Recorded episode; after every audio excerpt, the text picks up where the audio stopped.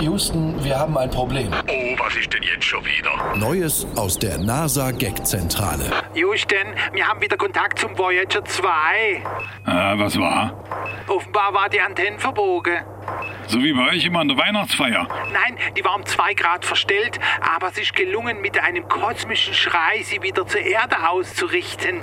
Wieso war denn die Voyager weggedreht? Vielleicht war man nicht ganz unschuldig dran. Oh, was war denn das schon wieder? Naja, es war neulich ein bisschen kühl, da habe ich versucht, die Fußbodenheizung zwei Grad höher zu drehen, aber ich habe es wohl in den falschen Computer getippt. Naja, wenn sonst nichts ist. Naja, wir haben dann den Steuerbefehl zwei Grad wärmer auch zur Erde gefunkt. Ja und? Da klappt's.